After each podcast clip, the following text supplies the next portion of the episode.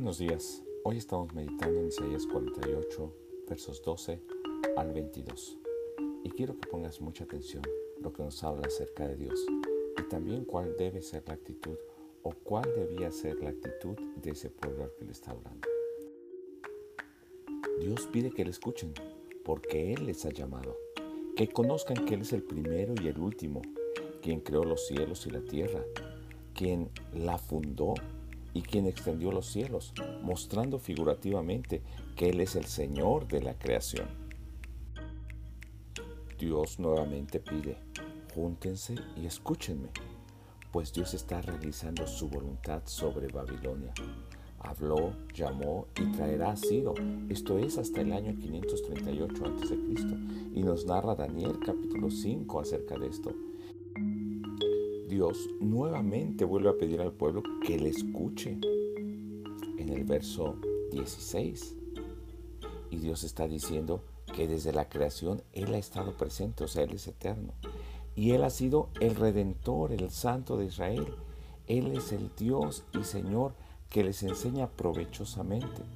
Y cuando Él habla de enseñar, tiene un sentido de instruir o domar algo que no ha sido domado a lo que es indómito. Y cuando habla de instruir, es para mejorarlos, para que les sean útil, para que les sirvan.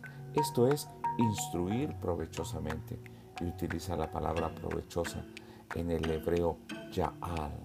Y esto es lo que Dios quiere para su pueblo, tratarlo y formarlo para que le pueda servir y le sea útil. De manera paralela a la salida de Egipto, Dios pide ahora a su pueblo que salgan de Babilonia. Recordemos que fueron librados con poder y guardados en el desierto. Ahora Dios les recuerda que Él ha redimido a Jacob, el padre de todos los judíos, y a su pueblo le guardó en el desierto dirigiéndoles, dándoles agua, abriéndoles la roca donde pudieran beber. Babilonia simboliza la opresión para ellos, al enemigo, la vergüenza, y el castigo por su pecado.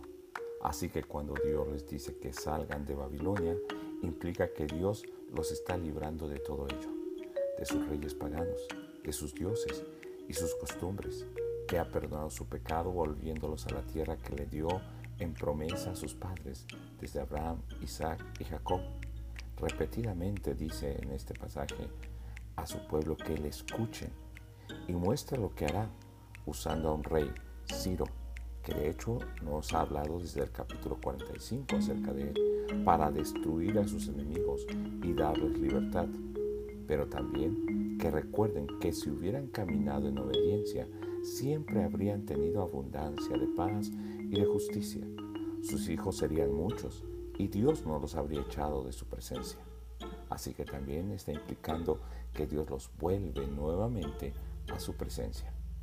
Escuchemos y atendamos a la voz y mandamientos de Dios para que venga la verdadera paz y libertad de nuestro Señor y Redentor.